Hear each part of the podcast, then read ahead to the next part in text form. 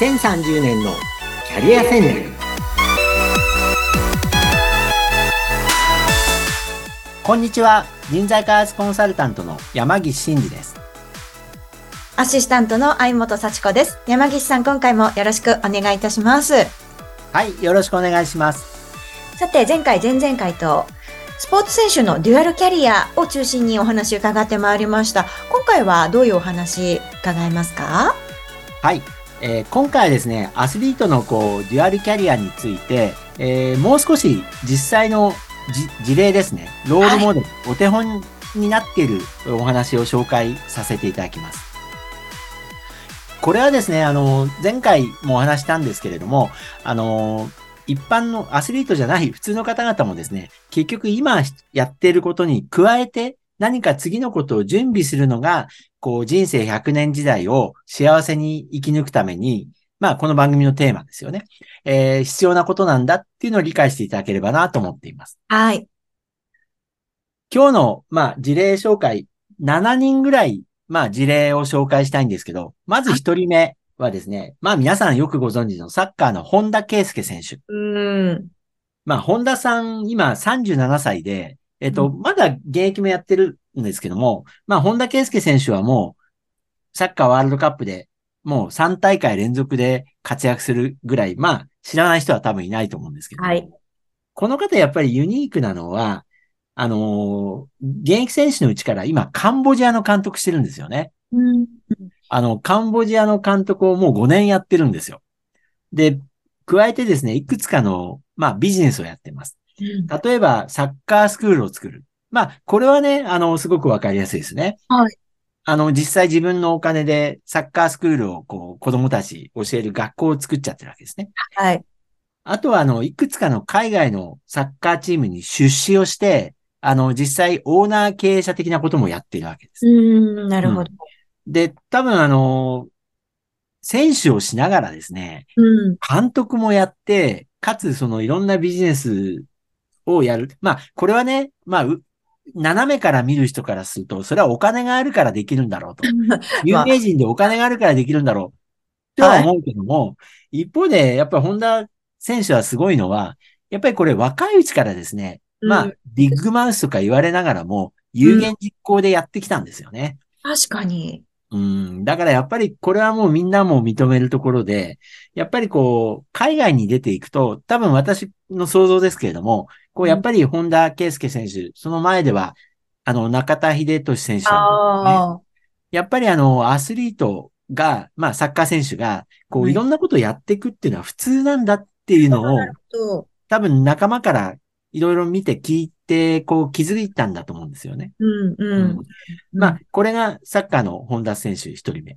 はい。で、二人目、えー、今度、ラグビーですね。ラグビーで、やっぱり日本代表になっていた福岡健貴選手。うん、福岡健貴選手。これあの、えー、2019年でワールドカップで日本が、あの、ラグビーベスト8になった時に、うん、えー、まあ、すごく大活躍して、えー、まあ、いろんな表彰もされた選手なんですけども、はい、この方ですね、私もこれ、ワールドカップのラグビーやってる頃から、この人引退後は医者になるって言ってたんですよ。うんこれはすごいなと思って、ずっと注目してたんですけども、うん、こう、聞くところによると、やっぱりこの人ね、あの、お父さん、おじいさんがお医者さんなんですね。あなるほどね。お父さんは歯医者さんなんですよ。あだから子供の頃から、まあ多分勉強もできて、で、おじいちゃんはお医者さんだし、まあ、夢はお医者さんでずっと小学校の時、でもラグビーもできるから、どうしようみたいなね。うん、まあ、まあ、ある意味、ちょっとね、才能豊かで恵まれてるのかもしれないそう。ただね、そのラグビーであそこまで日本代表まで行く間もね、それは中学生、高校生の時も勉強し続けるのが偉いし。うん、そこですよね。そうなんですよ。でね、うん。で、この人、なんか調べたら、あれなんですね。福岡選手って、すごいくだらないこと言うんですけど、うん、福岡県出身で、福岡高校出身の福岡さんなんですね。いや、これはもう完全にキャリアと関係ないんですけど。確かに。多分もう、あの、で、それを聞いて思い出すのはね、はい、テニスの大阪直美選手っているじゃないですか。あの人ね、大阪出身なんですよ。それでね、いつもあの、これはアメリカなんかのメディアによく言ってるジョークが、えー大阪の人はみんな大阪っていう名字なんだよっていうジョークをもう何百回って言ったとかって、大阪直美は言ってますけど。はい。で、今の話はあの、まあ、あの、全然関係ないんですけど。で、福岡健貴選手は、要は、まあ、代表になりながらもですね、えーラグビーで日本代表に、やっぱり勉強はしてたんだと思うんですよね。素晴らしいですね。そう、それで、何歳今、えっ、と、3年生だと思うんですけど、28歳の時に、要は引退してその翌年には、もうあの、医学部に入ってるんですよ。すごい勉強してまそこはやっぱ勉強をずっとしてたんだと思うんですよ。で、今31歳で、そうなんです。で、これが2人目。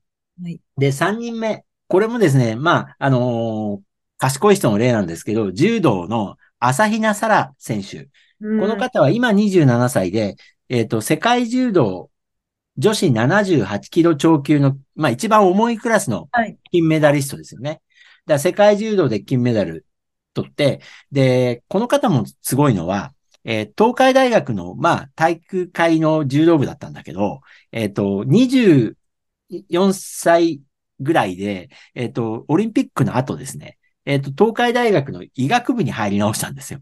で、医学部で、今度医学生としても柔道も続けてるんです。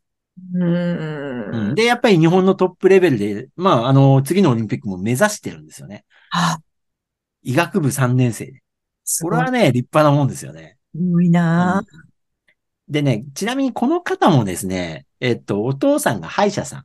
うん。やっぱり子供の頃からね、多分夢はお医者さんで、でも柔道も強いからどうしようみたいなね。うんうん。まあ、あの、福岡選手とちょっと似てるかもしてれないですね。る。そうですうん。で、お医者さんはやっぱり分かりやすい仕事なので、うんあ、の、やっぱりずっと勉強もスポーツもやってたんでしょうね。うん。うん。これが、3人目です。はい。で、4人目はですね、今度はフィギュアスケート、男子フィギュアスケートの町田達樹選手っていう選手がいます。はい。この選手はですね、あの、えーも、羽生結弦さんとか、あの、小田選手とか、う宇野選手の影に隠れてね、いつもナンバー3ぐらいだった選手ですようんうん、で、でもまあ、関西大学の、関西大学ってあの、フィギュアスケート部がすごく強い学校なので、そこに行って、で、もともとですね、読書がすごい好きだったんですって。うん、で、本をいつもね、あの、すごく読んでる人で、うんあ、の、試合が終わった後、この方はちなみにあの、3番目って言っても、ソチオリンピックで5位に入ったり、あの、、世界選手権で2位になったりしてるんですよ。うん。うん。まあ、あの、羽生さんが凄すぎるんで、その影にどうしても隠れちゃうんですよね。で、あの、メディアへの対応なんかもすごくね、面白いコメント、気の利いたコメントをしていて、なんかね、表情の哲学者って言われてたんです。ああ。深く人生を考えてたんですよ。うんうんうん。うん。それで、えー2014年に世界選手権を最後に引退して、えっ、と、その後はね、早稲田大学のスポーツ科学の大学院に行って、ああ。で、大学院に行って、博士号まで取っちゃったんですよ。すごいな。うん。なので今はスポーツ科学の、まあ、大学の先生ですね。国学院大学の先生になって。うんうん。ですから、まあ、この方もフィギュアスケートってね、すごい大変な競技だと思うんですよ。あの、うん以前、私、あの、別のところで話聞いたんですけど、フィギュアスケートってすっごく朝早くから練習しなきゃいけないんですよ。あ、朝やってるんですか？うん、結局あの、スケートリンクってあんまり数がないので、結局その、普通の昼間は商業営業を普通にして普通の人がやるので、多くの場合ね、トップ選手が練習できるのって、早朝かし、あの、しその営業時間終了後なんですよ。なるほど、なるほうど。ん。で、多分氷が状態がいいのが朝なので、ああ。多分ね、4時起きで、あの多分5時から7時まで練習するとかね。まあもっと長いのかもしれないけど。で、あとまた夜練習するみたいな、そういう生活なんですよ。で、昼間学校行ってとか。うーん、大変。そう。その間に、まあだから本を読む時間は多分いっぱい取ってたんでしょうし、やっぱりやりたいこともある程度途中から明確だったのかもしれないですね。この、まあ大学の、こう、先生になる、なった、この松田選手が、え4人目。うん。はい。で、5人目はですね、まあこの方も研究者志向なんですけど、女子ボクシングの入江セナ選手。えー入江セナ、あの、オリンピックの成果のせいに、えー奈良の名でセナさんって読むんだそうですけども、この選手は、あの、東京オリンピック、ついこの間ですよね。で、ボクシングで、はいあの、女子ボクシングで金メダル取った方です。うんで、この方はですね、当時日本体育大学の4年生だったんですけども、うん。で、面白い人だなと思って、私もその頃から聞いてたんですけど、あの、私、カエルが好きなんですって言ってたんですよね。メディアのインタビューに。で、カエルが好きって普通はほら、カエルのなんか置物を集める、ぬいぐるみ集めるとか、そのレベルだと思ってたんですけど、うん。この人は本当にカエルが好きらしくて、引退後にですね、えー日体大を卒業後に、えーすぐにこうカエルを研究するために、えー東京農工大学の大学院の修士課程に入って、本気ですね。そう、すごいんですよ。だやっぱりこの方もですね、日体大で、まあ、ボクシングやってて、えっ、と、東京農工大学、国立大学なので、そこの修士にパッと入れるってのはやっぱりね、準備してたんだと思いますよ、いろんなことを。皆さん、すごいですね。時間の使い方、どうやってそうなんですよね。ボクシングってハードじゃないですか。ヘトヘトもあるし。ね。そう。で、で、カエルが好きっていうのはね、本当に冗談だと思ってたんですよね。多分うん多くのね、あの、メディアの報道を見てた人はね、そう感じてたと思うんですよ。うーん。なんかね、置物いっぱい持っててね、カエルが好きなんですっていうのはよく出てたんですよ。なんか面白いじゃないですか。うん、ボクシング選手がカエルが好きって。かわいいっていうね。ねえ。だからそれが、あの、多分、まあ、まだ大学院生なので今後どうなるかわからないですけれども、やっぱり準備をして次のキャリアに、まあ、あの、セカンドキャリアに向かっているのがこの、えーボクシングの入江選手です。うん。えっ、と、6人目の今日の事例、えーサッカーの日本代表女子サッカーの坂口瑞穂選手。はい。この選手は、あの、2011年の女子サッカーがワールドカップ優勝した時のメンバーで、その後もずっと日本代表の中心メンバーですよね。坂口選手。で、この選手、あの、ごく最近、今年の春に引退したんですけども、うん。やっぱりね、この方ね、すごい、あの、勉強家らしくて、はい。えっ、と、あの、サッカー中心だったんで、高校を卒業してすぐ、まあ、あの、なでしこリーグのチームに入っちゃったんですけど、えー最近ですね、国家資格の行政書士って受かったんですよ。すごいですね、みんな。そう。あの、行政書士ってね、結構難しいんですよ。うん。で、ただ、国家資格で大学を出てなくても受けれるのは、あの、そうなんですけども、はい。でもね、そんな簡単じゃないんですよ。うん。あの、で、ついでにね、なんかこの方、宅地建物取引士ってあの、宅建って、はいはいあの、不動産売買の必要になる宅建？これもね、あの、ついでにみたいに受かっちゃってる。ついでに取れる資格じゃないですよね。そうそうそう だからね、この3月までサッカー選手だったんですよ、今年の。それでその、これ、ついこの間、先月ぐらいの新聞報道なので、やっぱね、半年で取れる資格じゃ絶対ないので、あの、やっぱりね、かなり勉強してたんだと思います。集中力がもともと強いっていうのもあるんでしょうけどね。はいそうであの、これも、あの、調べて分かったことなんですけど、この方ね、お家がね、運送業なんですって。どのくらいの規模か分かんないんですけど、運送業で、やっぱりね、あの、で、これまでにもね、うん大型トラックの免許とかね、あの、危険物取り扱いの、なんか、資格とか取ってるんですって。あー。うんまあだから、こう、今後はね、だから、サッカーを通じて、こう、行政書士とかの資格も活かして、うんで、もしかしてお家を継ぐのかどうかもわかんないですけども、はいなんかいろんなこと多分考えて計画してるんだと思うんですよ。すごい。そういうことですよね。そう。この方が、まあ、今日の6人目のはい。ロールモデルですね。で、今日の最後7人目は、えー女子レスリングの土性沙羅選手。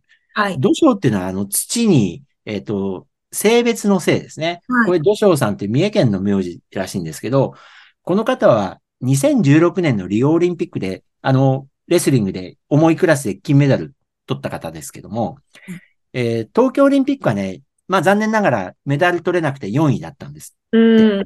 で、そこで、まあ、あのーしばらくやってたけど、去年かな？引退して、引退後に、えー三重県に、まあ自分のふるさとに帰って、松坂市の市役所のスポーツ課に今勤務しているそうです。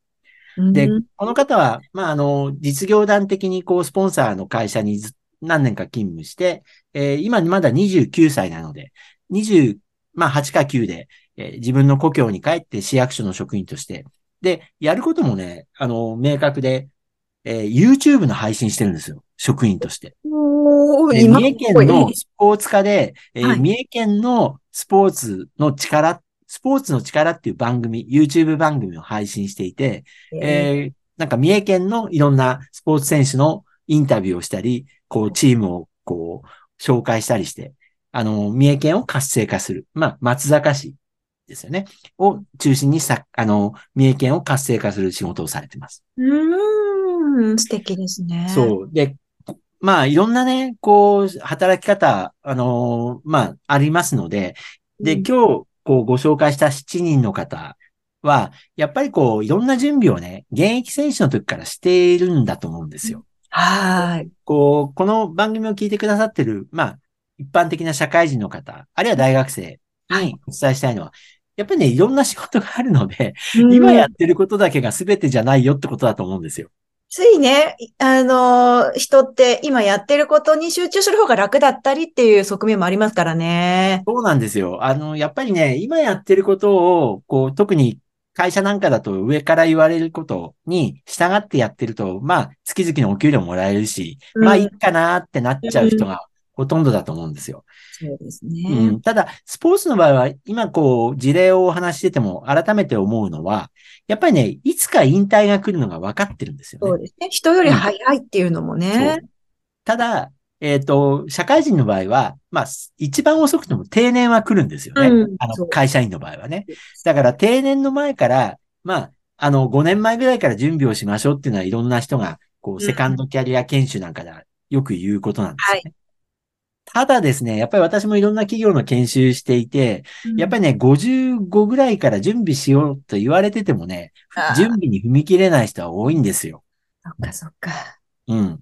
ですからまあ、今日のまとめとしてはですね、アスリートはまあ、引退とかがもう分かってるので、割と早くから準備できる人は、今日ご紹介したみたいな、次のステップにうまくまあ、いってるようにはい。見えるわけですけども、まあ、彼ら、彼女らの場合も先は長いので、まあ、これからいろんなことが多分起こると思うんだけれども、一回ね、こうやって自分で考えて、あの、セカンドキャリアに踏み出した人は、3回目、4回目もできるんですよ。うん、そうですね。経験がありますからね。そうなんですよ。やり方は、あの、まあ、同じなので、あることをやりながら次の準備をする。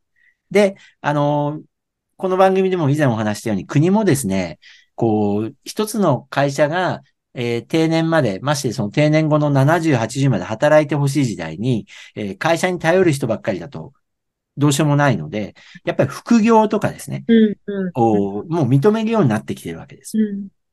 ですから、その副業とかで、えー次のことをやるとか、あるいはこう、資格の勉強をするとか、そうじゃなくても本を読むとか、他の業界の人の話を聞いて、まあ、あれこれ考えるっていうのは、1日30分でいいので、やっていきましょうっていうのが、まあ、この3回にわたってお話しした、アスリートの、まあ、キャリア支援からの、こう、一般的な方への、こう、まあ、共通するアドバイスだと思いますね。ねえはい。もうスポーツ選手じゃじゃなくても、本当に共通するようなお話たくさんあったなと思って、はい。3回にわたってお話を伺いました。それでは、お時間やってまいりました。今回ここまでとなります。山岸さん、ありがとうございました。